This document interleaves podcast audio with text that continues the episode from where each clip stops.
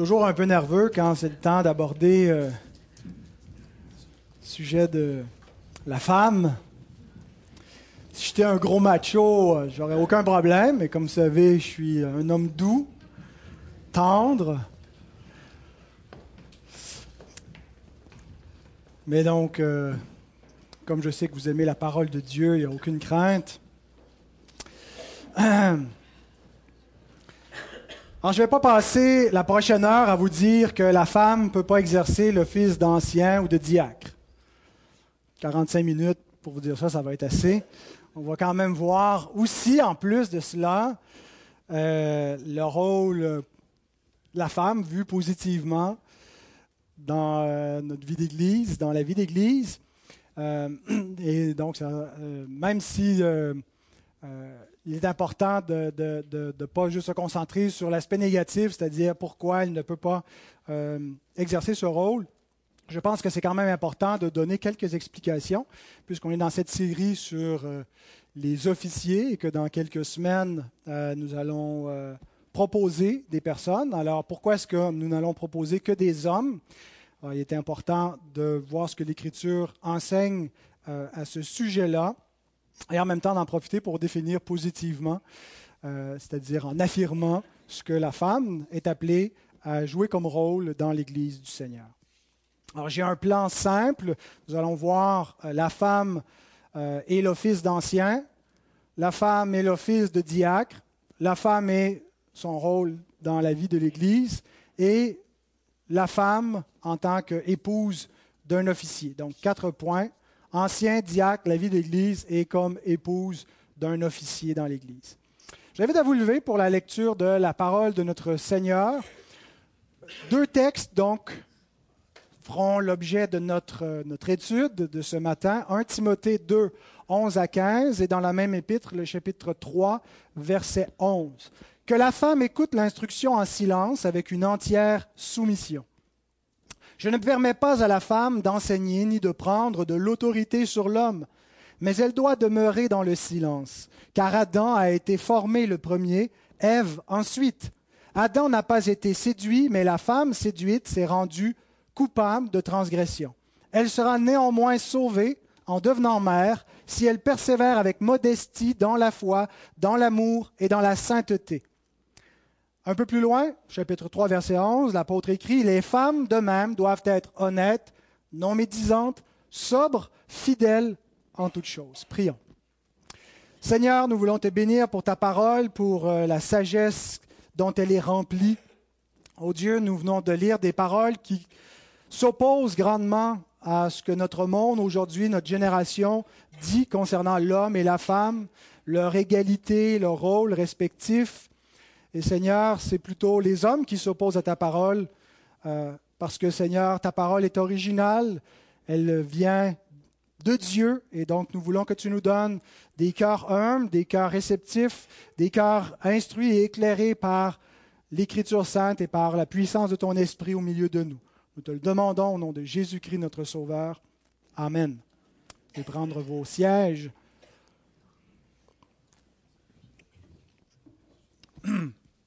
Donc, avant de regarder proprement la femme et l'office d'ancien, euh, examinons un peu le contexte de ce qui se passait à Éphèse, où Timothée se trouve pasteur. Paul l'a laissé à Éphèse pour euh, servir l'Église. Et il y avait quelques problèmes, semble-t-il, là où euh, Timothée exerçait son ministère pastoral. On se souvient que la ville d'Éphèse était la gardienne du temple de Diane, l'Artémis, donc une des déesses dans l'Antiquité euh, chez les, euh, les, Grecs. Et euh, donc, peut-être est-ce que ça avait une influence, le fait qu'on révérait une divinité féminine dans cette ville-là sur l'Église et sur la place des femmes et un peu le, le rôle qu'elles voulaient jouer à l'avant-scène dans l'Église d'Éphèse. Mais on voit juste par les instructions que Paul donne à Timothée euh, qu'il y avait des doctrines dangereuses concernant l'homme, la femme, la famille, le mariage, euh, l'ordre social qui devaient être maintenus dans l'Église et dans la famille. Il écrit par exemple au chapitre 4, au début de son chapitre, les trois premiers versets, il dit L'Esprit dit expressément que dans les derniers temps, et je ne pense pas que ça réfère à aujourd'hui, mais les derniers temps concernent à partir de la Pentecôte, euh, où l'Esprit répandu, et ce sont les derniers jours, donc ça peut être un temps très contemporain de l'Épître. Euh, donc Paul nous décrit ce qui se passe dans ces temps-là, euh, quelques-uns abandonneront la foi pour s'attacher à des esprits séducteurs et à des doctrines de démons par l'hypocrisie de faux docteurs portant la marque de la flétrissure dans leur propre conscience. Ils prescrivent de ne pas se marier. Je m'arrête ici euh, parce que déjà on voit que par l'enseignement des faux docteurs, l'ordre créationnel était troublé, entre autres la question du mariage, où euh, il n'était pas recommandé de se marier et ce que ça implique, donc euh, peut-être euh, finalement d'avoir une, vie sexuelle en dehors du mariage, de ne pas avoir un ordre propice à la famille, à élever des enfants par donc cette instruction qui était donnée. Est-ce qu'il y avait l'influence donc de, de, la culture grecque là-dedans, de, de l'artémis? Je l'ignore, mais il y avait des faux docteurs donc qui prescrivaient de ne pas se marier. On voit aussi un peu plus loin quand euh, il donne des indications concernant ce qu'il faut faire avec les veuves.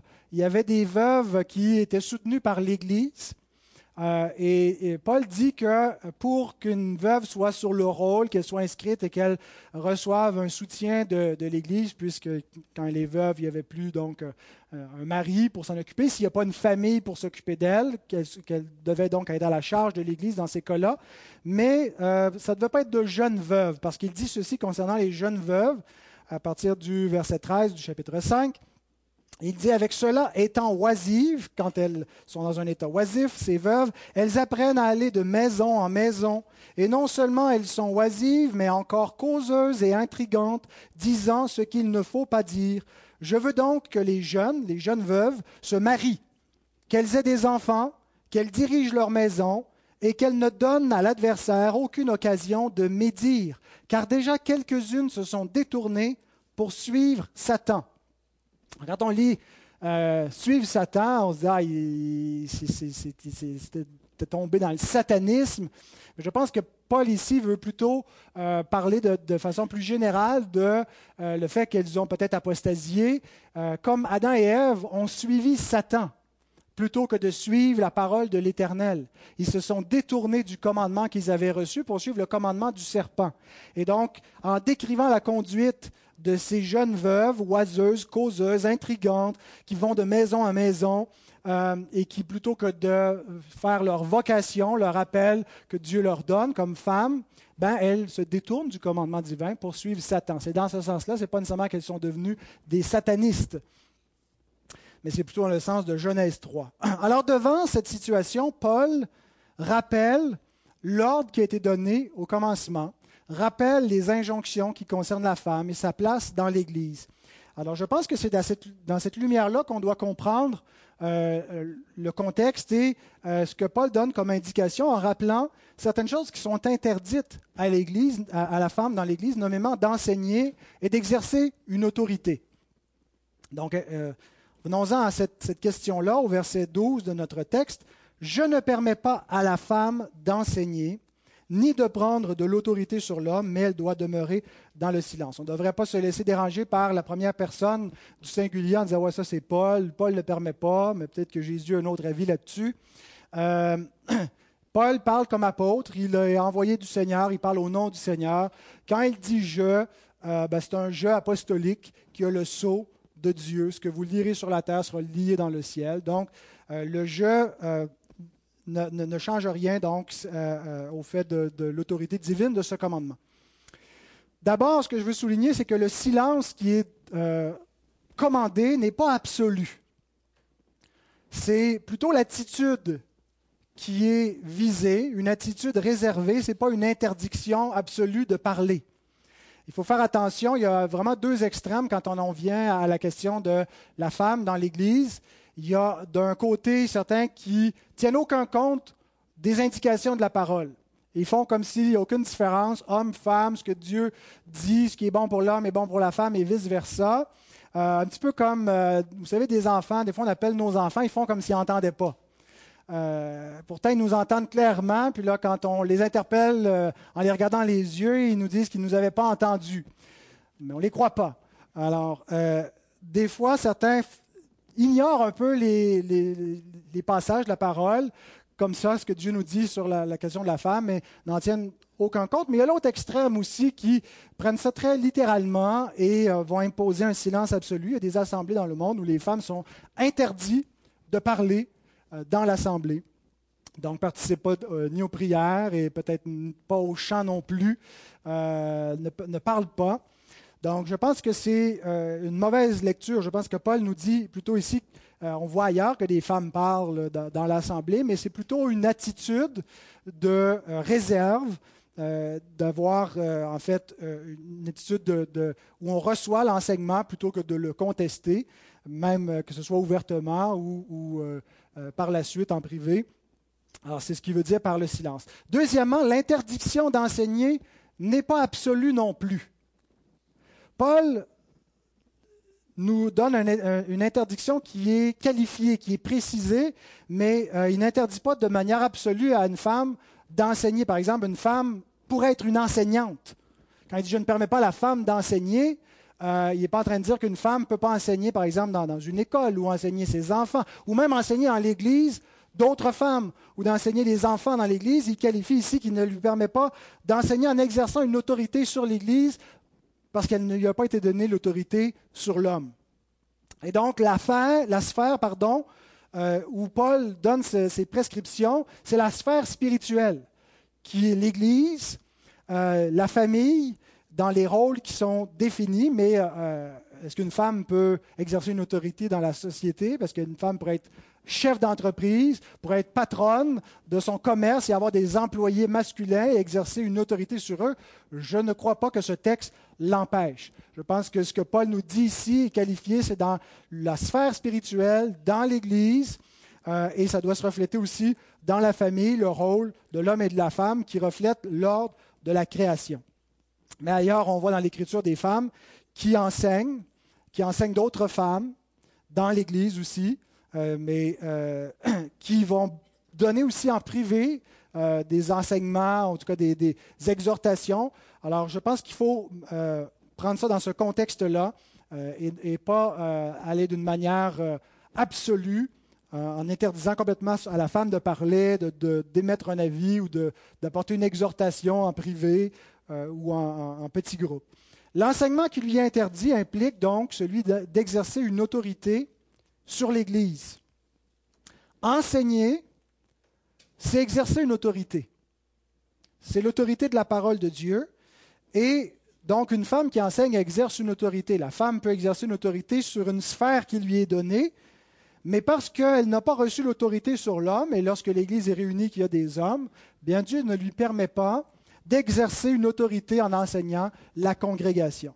Alors, même si l'Écriture ne dit pas explicitement la femme ne peut pas devenir ancien, sur la base de ce texte-là, où il dit je ne permets pas à la femme ni d'enseigner ni de prendre autorité, bien il est implicite que la femme ne peut pas exercer l'office d'ancien.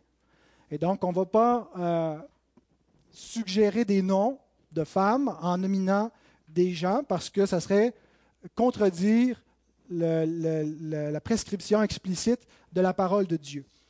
Le rôle d'ancien est un rôle d'autorité. Il consiste à exercer une autorité sur l'Église locale. Ce n'est pas juste d'être un coach, un conseiller, euh, un motivateur. Le rôle d'un ancien, c'est une autorité sur l'Église et c'est réservé donc à l'homme n'est pas seulement l'office euh, d'ancien qui lui interdit, je pense que c'est toute forme d'exercice d'une autorité sur l'Église qui est interdit à la femme. C'est pour ça aussi que nous n'avons pas de femmes qui président, parce que présider le culte, c'est exercer une autorité sur la congrégation dans l'adoration. Euh, et euh, on va revenir aussi au diaconat dans un instant, mais je pense qu'il y a une autorité qui vient, ou un certain leadership qui vient avec le diaconat. Mais là, on est avec l'office d'ancien. Pourquoi est-ce que la femme n'a pas cette autorité à l'égal de l'homme sur la congrégation et sur les hommes? Il y a des hommes qui exercent une autorité sur d'autres hommes. Tous les hommes ne sont pas en autorité, mais pourquoi est-ce que la femme ne pourrait pas exercer une autorité sur l'homme? Paul ne fait pas seulement se contenter de nous dire qu'elle n'a pas le droit, il nous donne des raisons. Deux raisons. La première, c'est l'ordre de la création.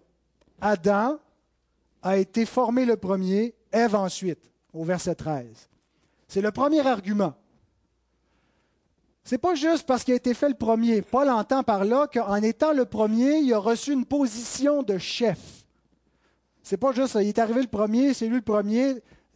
C'est l'idée un peu du, droit d'aînesse qui vient avec un statut de chef. En le faisant le premier, Dieu l'a placé comme chef. Non seulement chef de sa femme, mais chef de l'humanité. Adam, comme premier homme, était le chef.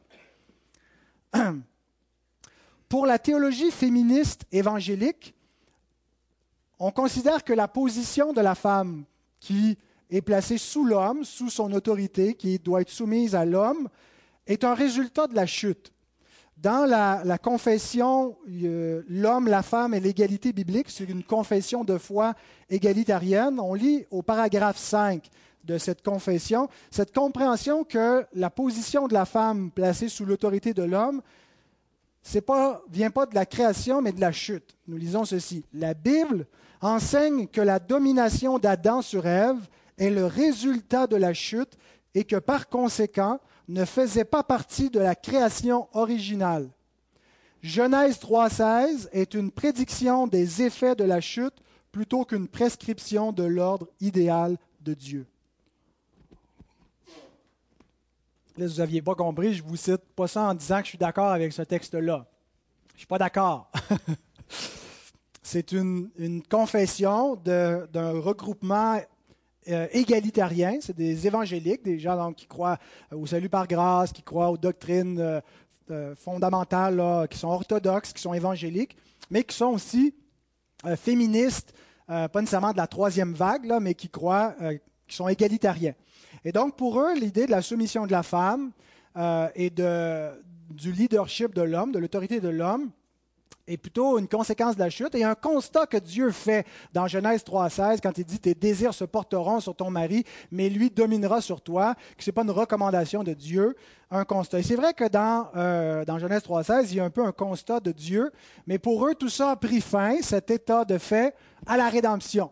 Et dans le salut, Galates 3, 28, il n'y a plus ni homme ni femme. Et donc, dans l'Église, hommes et femmes sont soumis l'un à l'autre. Et donc, euh, la rédemption a comme restauré euh, l'égalitarisme originel de la création. Bien aimé, je crois qu'effectivement, la chute a gravement affecté le rapport de l'homme et de la femme et que Genèse 3.16, il y a un certain constat. Quand Dieu dit que euh, l'homme va dominer sur elle, je pense que Dieu effectivement constate que non seulement l'homme va exercer un leadership, mais va souvent écraser la femme. Et c'est souvent ce qui est arrivé.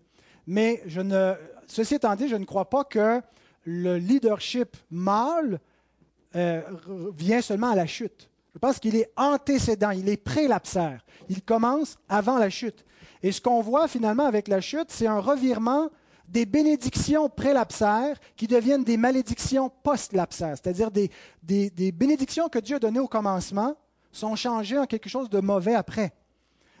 On voit par exemple le travail. Le travail est prélapsaire. Dieu a donné le mandat à, l'homme avant la chute de cultiver le jardin, de le garder, et c'était une bonne chose. Il allait être productif, il allait avoir beaucoup de fruits, et l'homme allait trouver une grande satisfaction et une grande joie dans son travail il, allait accomplir sa mission. Après la chute, Dieu lui dit, c'est de peine et de misère que tu vas tirer ta subsistance du sol, le fruit va te produire des ronces, des épines, le sol est maudit dorénavant. Donc, le travail n'a pas commencé à la chute. Le travail était avant la chute, mais la chute a amené une conséquence. La même chose sur la bénédiction qui est dite à la femme avant la, chute. Dieu dit, multipliez-vous et assujettissez la terre, reproduisez-vous, et Dieu bénit la, fécondité de l'homme et de la femme, et donc la maternité est bénie avant la chute, ils doivent devenir des parents et avoir des enfants, c'est une bonne chose.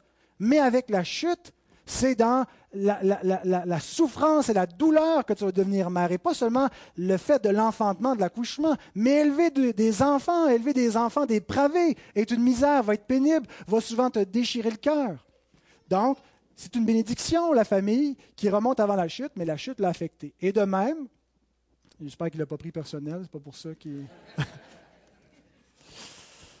L'autorité de l'homme vient avant la chute. Dieu a placé Adam comme chef de l'humanité, comme gardien du jardin, comme chef de sa femme avant que la chute vienne. Mais lorsque la chute vient, bien sûr que cette autorité-là va souvent devenir une malédiction plutôt qu'une bénédiction.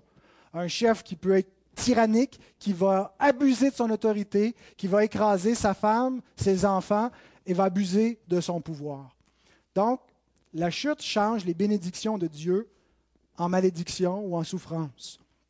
Mais néanmoins, Paul regarde l'ordre de la création et voit donc que la position de l'homme est avant la chute et que Adam a été, placé comme chef de l'humanité et non pas Ève.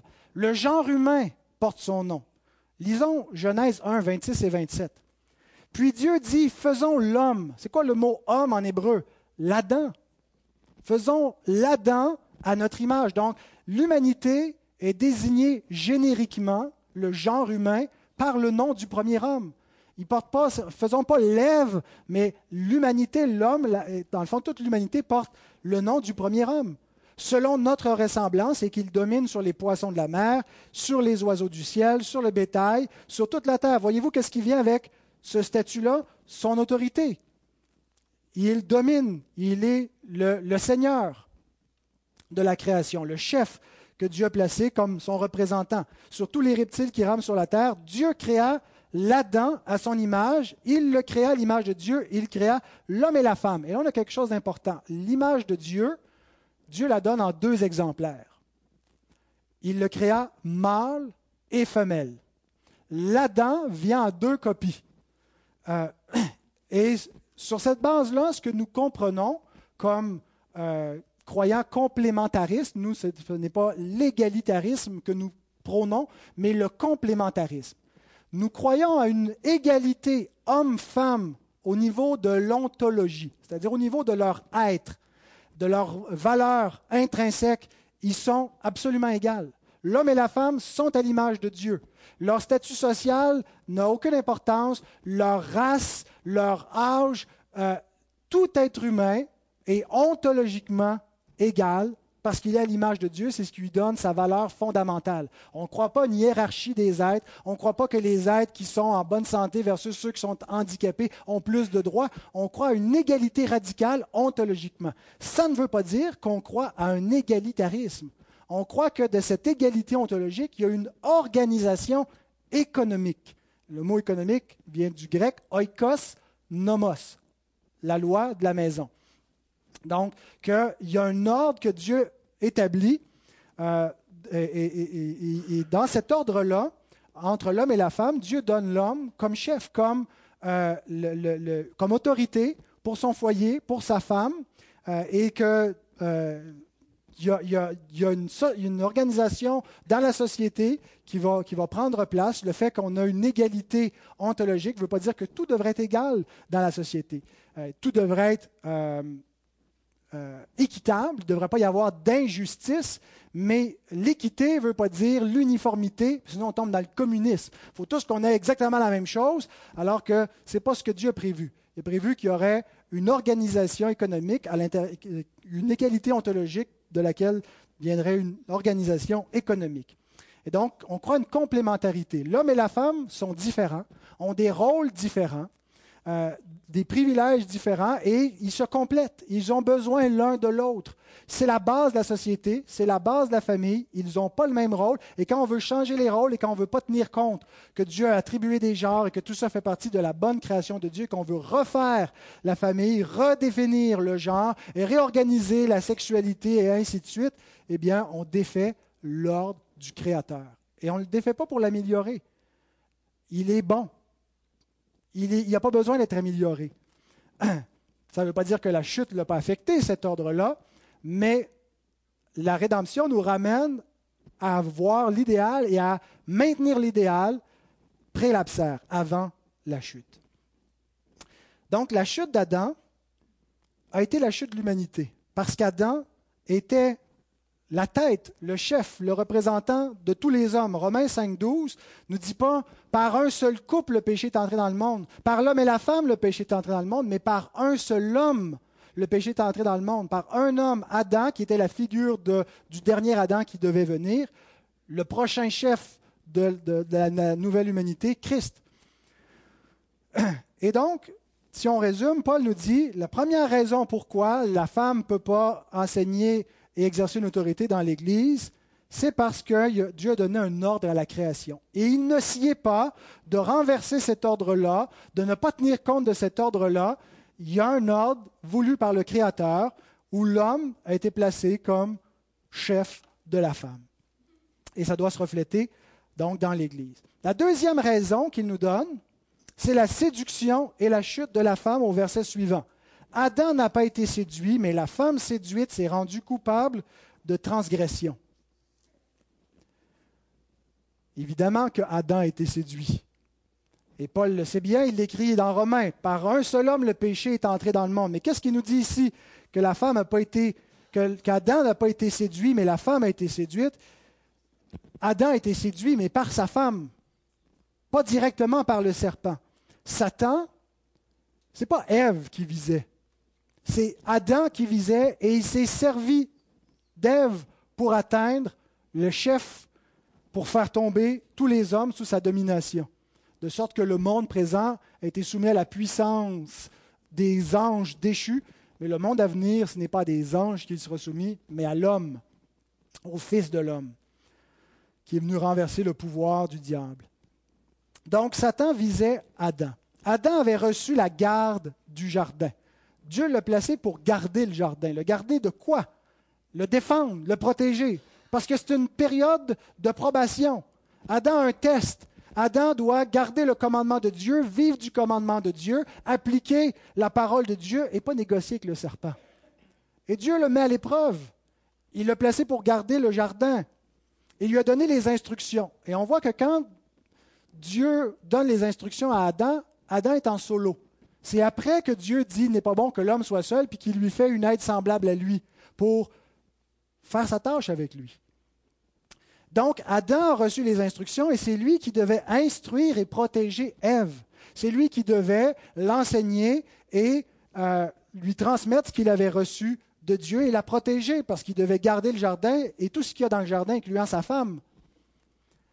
Ève était dans un état de dépendance, d'une plus grande vulnérabilité de dépendance parce que Dieu le fait dépendre de l'homme, il le crée après, et euh, elle dépendait de lui pour savoir comment se conduire dans le jardin, pour l'instruire sur quels arbres il pouvait manger et ceux qu'il ne pouvait pas prendre, celui qu'il ne pouvait pas prendre.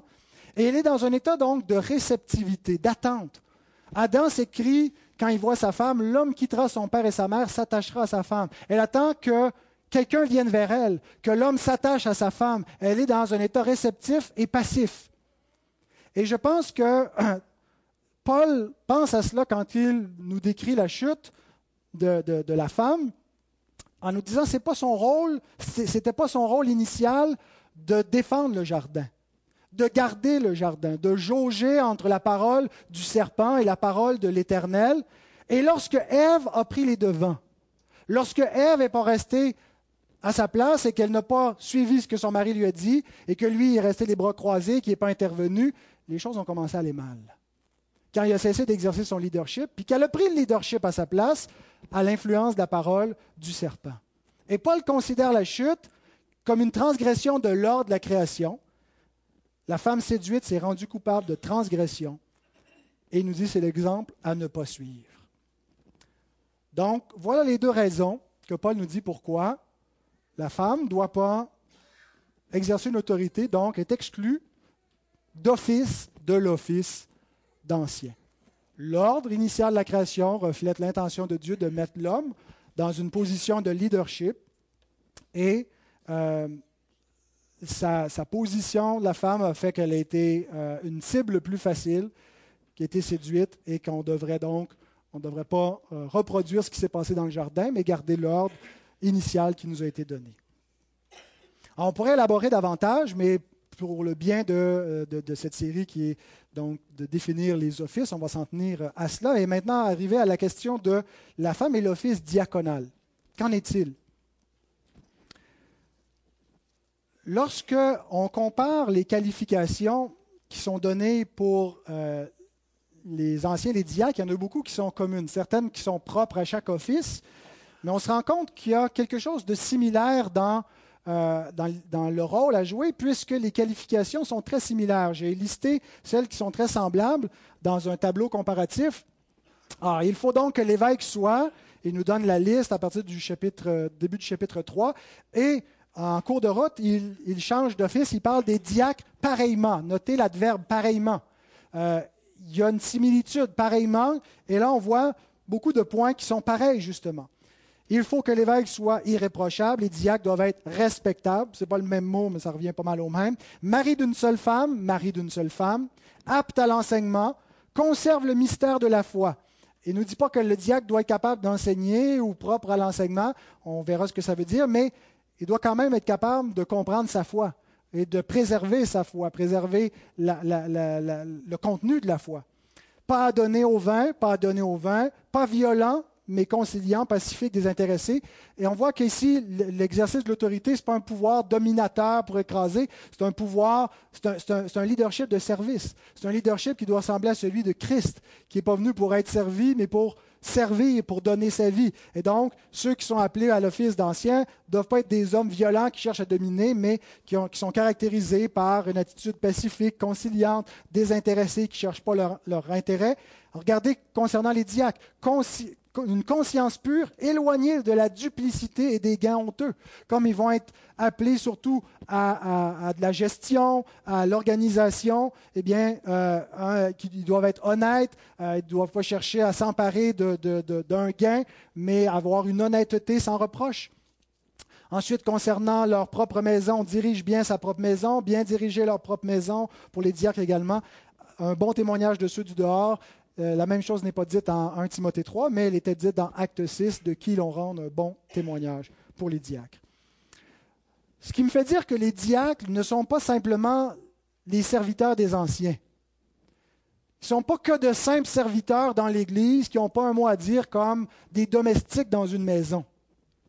Les diacres, les diacres exercent un leadership dans le service qui sont appelés dans le, ministère qui est défini par la parole de Dieu comme un ministère de service.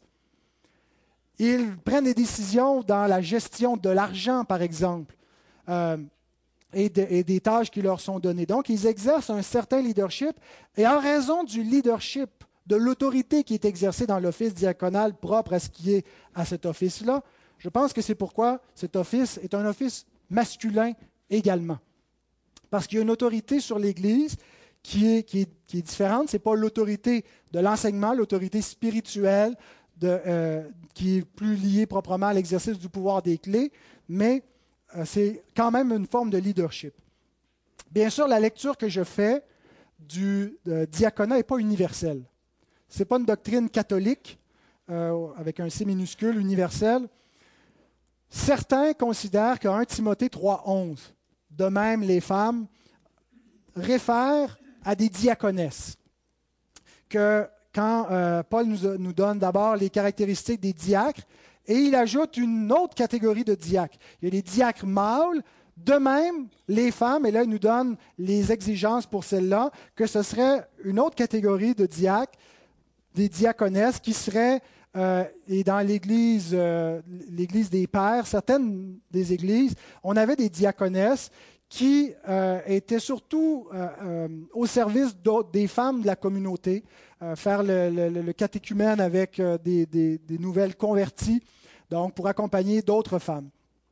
je pense que notre interprétation de 1 Timothée 3 dépend surtout comment on va relier les versets 10, 11 et 12 ensemble, à savoir si Paul nous parle des diaconesses ou des épouses des diacres, ça dépend de la façon qu'on va relier le verset 11 au verset 10 ou au verset 12.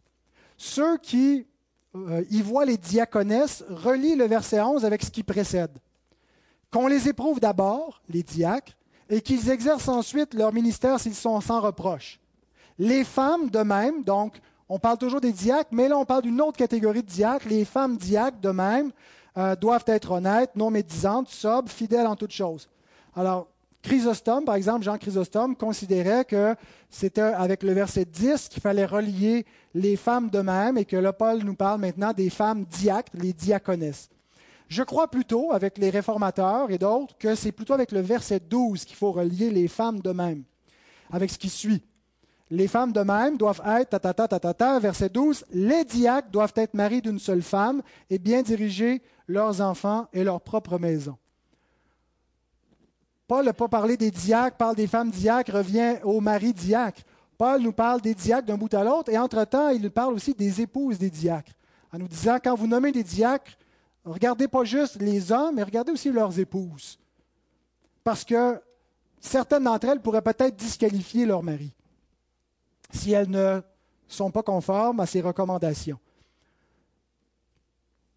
Donc, à mon avis, c'est davantage avec le verset 12 qu'il faut relier. Les femmes de même, le texte ne dit pas les diaconesses de même, mais les, femmes qui peuvent être traduites par les épouses de même.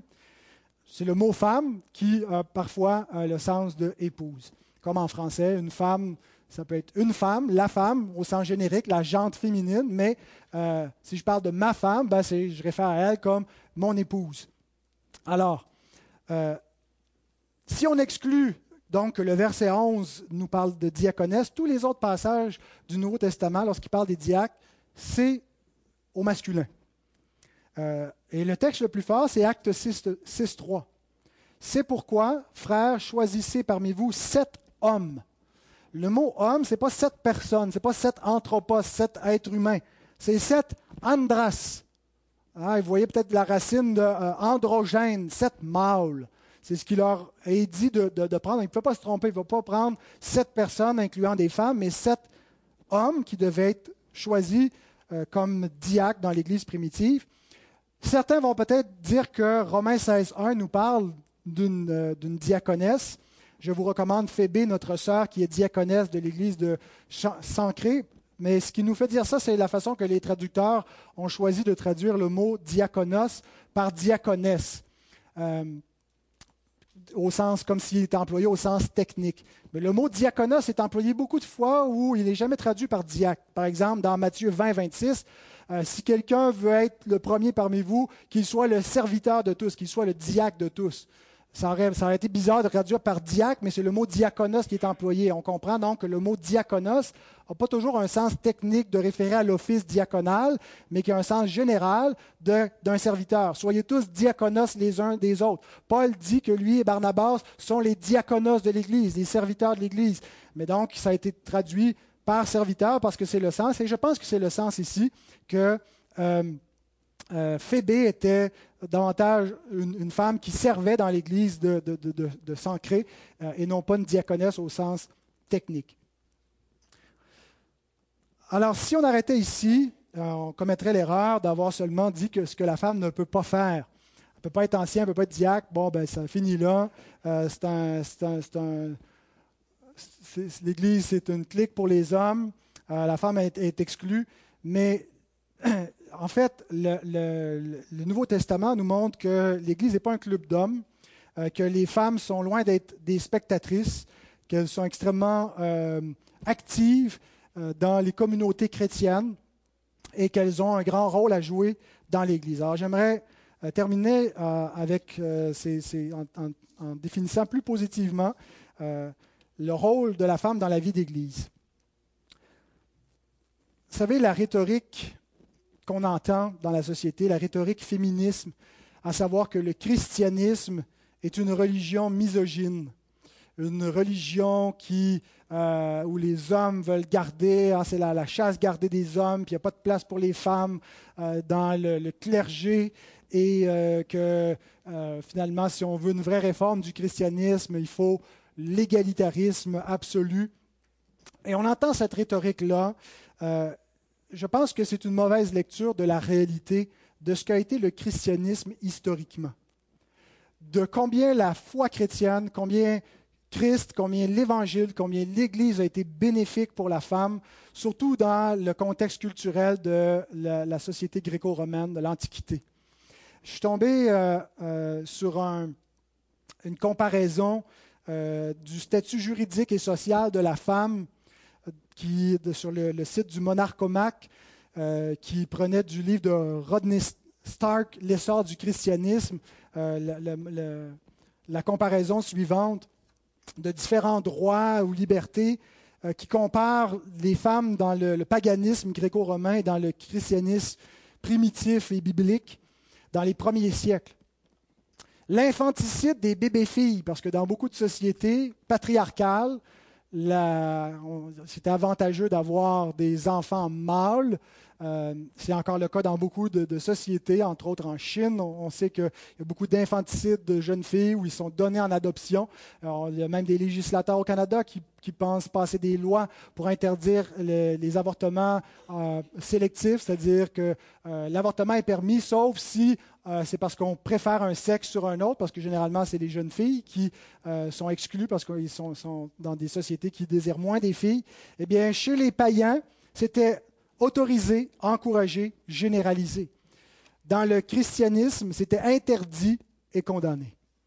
La vie des jeunes filles était valorisée, était précieuse. Elles sont à l'image de Dieu, elles ont une valeur intrinsèque et absolue.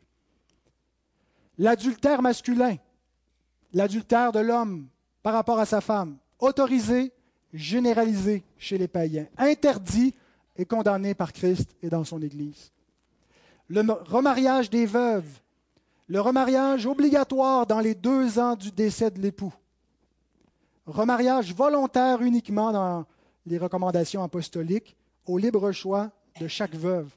Et si elle ne veut pas se remarier, elle a même une société parallèle par l'Église qui va prendre soin d'elle, ce que n'avaient pas les païens. Mariage précoce forcé, mariage prépubère vers l'âge de 10-12 ans, chez les païens, sous contrainte, autorisé, généralisé, inexistant dans les premières communautés chrétiennes. Donc quand vous entendez cette rhétorique féministe qui dit n'importe quoi sur l'asservissement des femmes par le christianisme, c'est vraiment n'importe quoi. Avalez pas ces mensonges-là. Rappelons-nous comment le Seigneur et ses apôtres ont accordé une grande place et ont valorisé la place de la femme. Pensons à Christ, comment il le traitait avec la Samaritaine dans une société patriarcale où non seulement on ne traitait pas avec les Samaritains, encore moins avec une Samaritaine, et Jésus est en grande conversation avec elle et lui annonce une bonne nouvelle. Les disciples étaient étonnés de cela. Rappelons-nous comment il a accordé la grâce de la guérison et du salut à une cananéenne, une syro-phénicienne qui était exclue même de la communauté d'Israël. Rappelons-nous comment Jésus a manifesté de la miséricorde envers les prostituées, est allé vers ces personnes-là, les accueilli, leur a montré sa grâce. La femme adultère que tout le monde voulait lapider, comment Jésus l'a graciée. La femme impure qui n'avait pas le droit de toucher Jésus, il l'a laissé la toucher, il l'a guéri. Il y avait des femmes parmi ses disciples, ce qui n'était pas une coutume à l'époque. Des femmes qui l'accompagnaient. Rappelons-nous l'approbation que Jésus donne à Marie par rapport à Marthe, qui dit ce n'est pas sa place d'être assis en train de t'écouter, elle devrait plutôt m'aider à faire toutes mes tâches. Non, elle a choisi la bonne part. Les femmes aussi ont le droit de s'arrêter au pied du maître et d'entendre l'enseignement. Elles ne sont pas réduites à un rôle d'esclavage. Elles ont le droit de s'instruire, de se nourrir de la parole et d'être au pied du Seigneur. Le Seigneur qui a choisi des femmes comme témoins de sa résurrection, comme premier témoin de sa résurrection plutôt que des hommes. Pensons, quand on lit les pages du Nouveau Testament, comment les femmes sont actives dans les communautés chrétiennes de l'Église primitive. On les voit dans les activités, on les voit actives dans le service et avoir une pleine part dans le salut. Et il est rappelé aux hommes, peut-être aux machos qui venaient du paganisme, que les femmes ont une part égale dans le salut. Il n'y a plus ni homme ni femme, c'est ce que ça veut dire dans Galates 3, 28. Vous ne pouvez pas penser que vous avez une, une, portion plus grande ou une place plus grande dans le royaume des cieux le statut ne s'applique pas dans cette condition-là. Ça ne veut pas dire qu'il n'y a aucun impact dans l'organisation sociale de la vie d'Église. Mais Pierre va dire aussi, sachez que vos femmes sont cohéritières de la même grâce que vous. Alors vous devez les traiter avec dignité, avec respect, de peur qu'il y ait quoi que ce soit qui fasse obstacle à vos prières si vous les maltraitez. Paul qui dit aux hommes, oui, vous êtes les chefs de vos femmes, mais qu'est-ce que ça veut dire? Ça ne veut pas dire qu'elles sont vos, esclaves, c'est le contraire en réalité. C'est vous qui devez les aimer comme Christ a aimé l'Église et qui s'est donné pour elle. Vous devez aimer vos femmes comme Christ a aimé l'Église, sacrifier vos vies pour en prendre soin, renoncer à vous-même pour le soin de votre famille.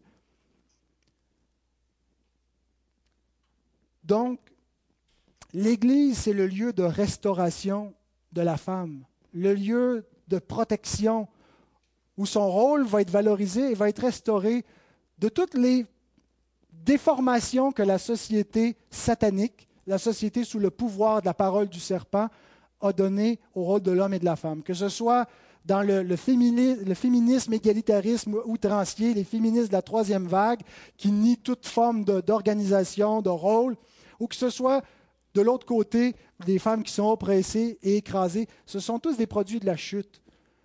Mais l'Église devrait être la société qui restaure la place que Dieu a pour l'homme et la femme, l'intention du Créateur. Vous savez, c'est quoi notre problème, les chrétiens? C'est qu'on n'est pas assez fiers de notre moralité chrétienne.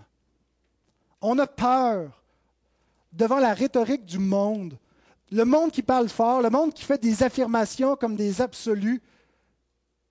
Puis on a peur du monde. On, manque de, de fierté de notre moralité, pas juste sur la question de, la femme, mais l'ensemble de notre moralité, sur notre moralité sexuelle, notre chasteté, sur l'esprit de sacrifice qui doit caractériser les chrétiens alors qu'on vit dans une société qui est moi, moi, moi, et ah, je, me suis assez donné pour les autres et qui comprend mal ce qu'est véritablement l'amour. Et puis, on, parle des fois comme le monde, on essaie de prendre le langage du monde et de, faire accepter au monde qu'on est, est à peu près comme eux autres. Et en faisant ça, on met la lampe sous le boisseau. C'est intéressant quand on lit les, écrits des, chrétiens des premiers siècles. Ils n'ont aucune honte de leur moralité, ils en sont fiers.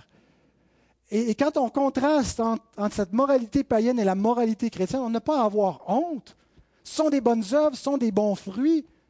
On ne devrait pas mettre cette lampe-là sous le boisseau.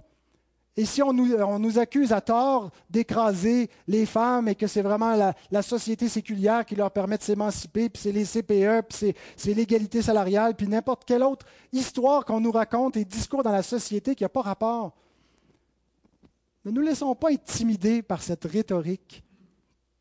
Et Paul la combattait. Paul combattait que ce soit des formes de féminisme primitif de son temps ou des abus euh, patriarcal de son temps en faisant quoi? Comment est-ce qu'il combattait la doctrine des démons? En restaurant l'ordre de la création. je reviens au verset 15 quand il dit, 1 Timothée 2,15, Elle sera néanmoins sauvée en devenant mère si elle persévère avec modestie dans la foi, dans l'amour et dans la sainteté. Donc, verset qui a été mal compris et largement abusé dans l'histoire dans un, système de salut par les œuvres et de salut par la maternité. Certaines de vos mères en ont peut-être souffert dans un Québec ultramontain euh, où le clergé donc commandait aux femmes à avoir des enfants qui mieux mieux jusqu'à ce que mort s'en suive. Paul est en train de référer ici clairement à la promesse de Genèse 3.15. Tout le contexte où il interprète la place de l'homme et de la femme, il se réfère à à la chute, à, la, création, ce qui s'est passé au commencement. Et quand il nous dit, elle sera néanmoins sauvée en devenant mère, qu'est-ce que Dieu dit au serpent? Que la postérité de la femme lui écrasera la tête. Donc, c'est en devenant mère, au travers de ce rôle qu'elle a joué, que viendra la mère ultime, la mère de notre Seigneur, Marie, qui va donner naissance à la postérité et cette postérité va écraser la tête du serpent. Donc son salut, indirectement, dépend de la maternité. Ce n'est pas sauvé par la maternité, mais on comprend comment Dieu a utilisé la maternité comme un véhicule pour l'incarnation, pour la rédemption. Mais il y a plus que ça.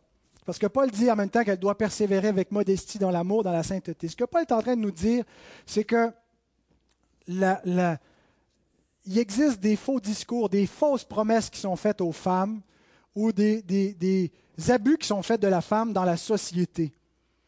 Et d'une façon ou d'une autre, c'est la parole du diable qui vient soit pour séduire la femme en disant vous serez comme des dieux, vous serez l'égal de Dieu en lui promettant faussement des choses, ou euh, qui vient l'écraser en, dénaturant le leadership de l'homme et en le grossissant tellement qu'il accable et qu'il écrase la femme. Mais pour être libre, ce qu'elle a besoin, c'est de suivre la parole du Créateur, de s'émanciper des discours d'hommes qui, sont les discours du diable, qui sont les discours de Satan, et de revenir donc aux promesses de Dieu, aux commandements de Dieu. Et le mot sauver a aussi le sens de préserver. Euh, Paul l'utilise dans ce sens-là un peu plus loin dans l'épître à Timothée au chapitre 4, verset 16. Il dit, Veille sur toi-même et sur ton enseignement, persévère dans ces choses, car en agissant ainsi, tu te sauveras toi-même et tu sauveras ceux qui t'écoutent. Ce n'est pas sauver juste dans un sens sotériologique, avoir la vie éternelle, mais c'est sauver dans le sens tu vas te préserver. Mais en te préservant, tu vas aussi préserver l'évangile par lequel d'autres vont être sauvés. Et donc, la femme, en faisant son rôle, plutôt que les faux rôles que le diable veut lui donner, que la société veut lui donner, en embrassant ce que le Créateur lui dit. Elle va se sauver, elle va se préserver, et elle va préserver sa famille et ses enfants et l'Église, et l'ordre de Dieu va être préservé, ordre par lequel Dieu a même amené le Rédempteur de l'humanité. Par l'ordre familial, par une lignée généalogique que le diable cherchait tant bien que mal pendant toute l'histoire de l'Ancien Testament à détruire. C'est ce qu'on voit, le dragon qui cherche à dévorer la femme et l'enfant qui, doit naître. C'est Satan qui essaie par euh, des, des, attaques sur la lignée messianique, qui essaie par des mariages mixtes, qui essaie par toutes sortes de moyens d'empêcher la femme d'amener le Fils qui doit faire paître l'humanité avec une verge de fer, le Christ. Et donc la maternité est un moyen par excellence pour maintenir l'ordre social, l'ordre dans l'Église. Et c'est un rôle extrêmement important dans l'Église pour préparer la prochaine génération. C'est une vocation extrêmement importante. Vous êtes au premier plan. Dans la vie de chaque individu, la maman est là, au tout commencement, pour élever son enfant. Et l'élever comment? L'élever, tout ce qui va être mis dans son cœur, dans ses pensées. Vous avez ce rôle-là premier. Donc, ne laissez pas des faux discours vous en détourner. Dénaturez votre rôle, votre place, votre importance dans l'Église, dans votre famille et dans la société. Terminons avec le dernier point, en revenant sur le verset 11 du chapitre 3. Les, euh, les femmes de même doivent être honnêtes, non médisantes, sobres, fidèles en toutes choses. Alors si on le dit que ce verset ne nous parle pas des femmes diaconesses, mais des épouses des diacres, et on pourrait étendre aussi aux anciens, les épouses des officiers. Ça signifie que lorsque nous allons examiner les frères de cette assemblée pour proposer des personnes pour les nommer anciens diacres, on ne va pas juste regarder les frères, on va regarder aussi leurs épouses.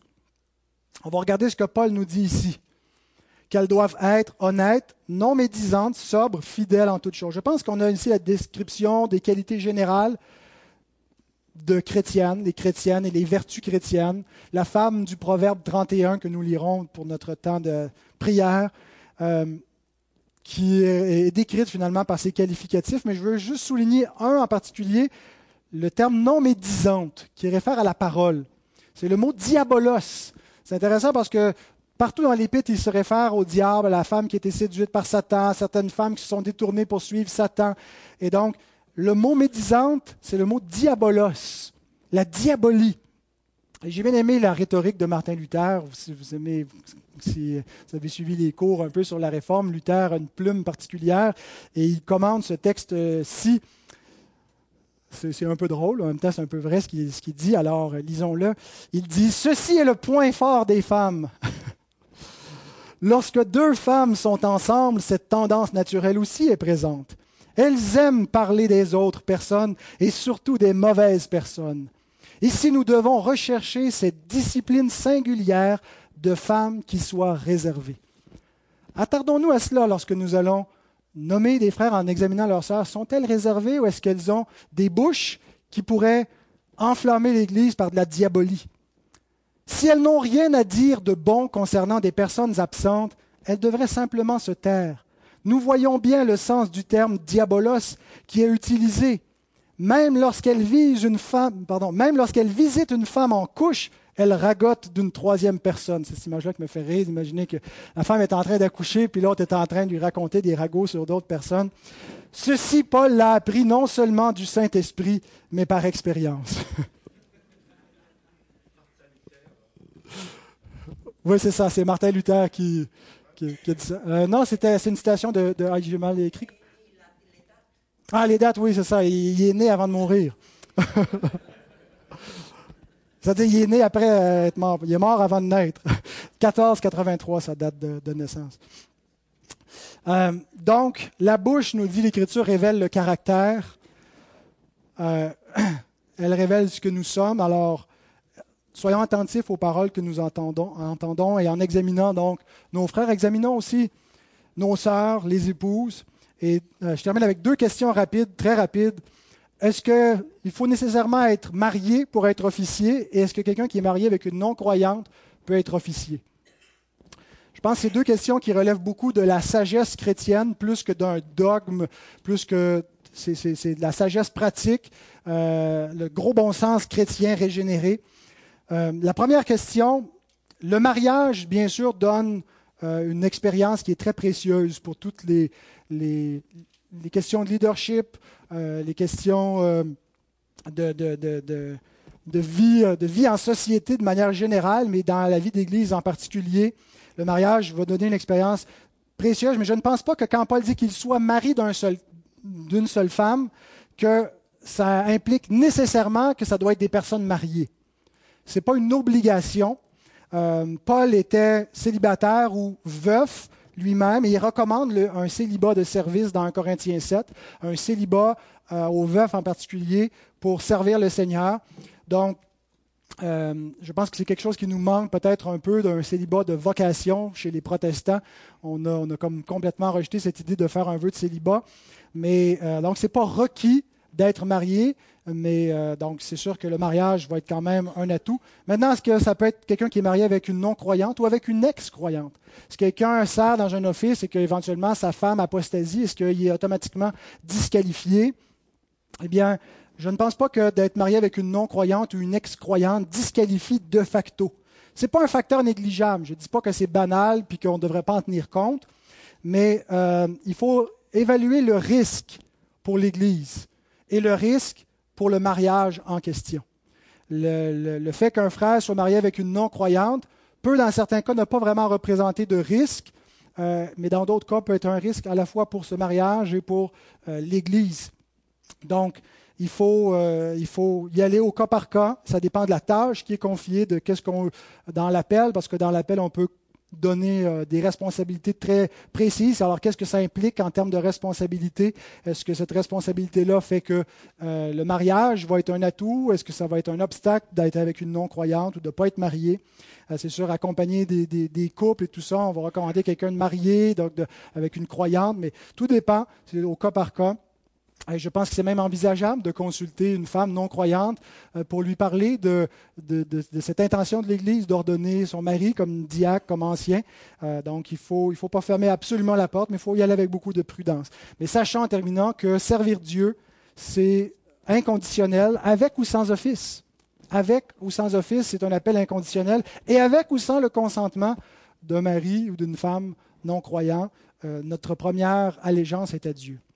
Alors, mes sœurs, j'espère que ce message vous encourage à servir Dieu dans l'Église et que ça ne vous décourage pas en disant ben, si je ne peux pas être euh, dans un office biblique, je ne suis pas intéressé à la job. Votre appel est peut-être différent de celui de l'homme, mais il n'est pas moins sain, il n'est pas moins important. Euh, c'est un appel qui est précieux, qui est valorisé partout dans l'Écriture et qui a été voulu par Dieu, notre Père. J'espère que la parole de Dieu vous libère des mensonges du monde, des mensonges qui ont peut-être fait leur chemin dans vos propres pensées, que vous allez vous laisser sanctifier dans votre intelligence par la parole de Dieu plutôt que par euh, les discours qu'on peut entendre à gauche et à droite. Votre rôle est noble, votre rôle est bon, et je loue Dieu pour les femmes de qualité dans notre Église qui renforcent euh, sérieusement la qualité et, et, la vigueur de notre assemblée par le service qu'on voit. Et plusieurs de, nos sœurs rehaussent clairement la, la, candidature des maris plutôt que de leur nuire, mais sont une bénédiction. Alors je n'ai aucune inquiétude pour la suite des choses. Que le Seigneur bénisse sa bonne parole.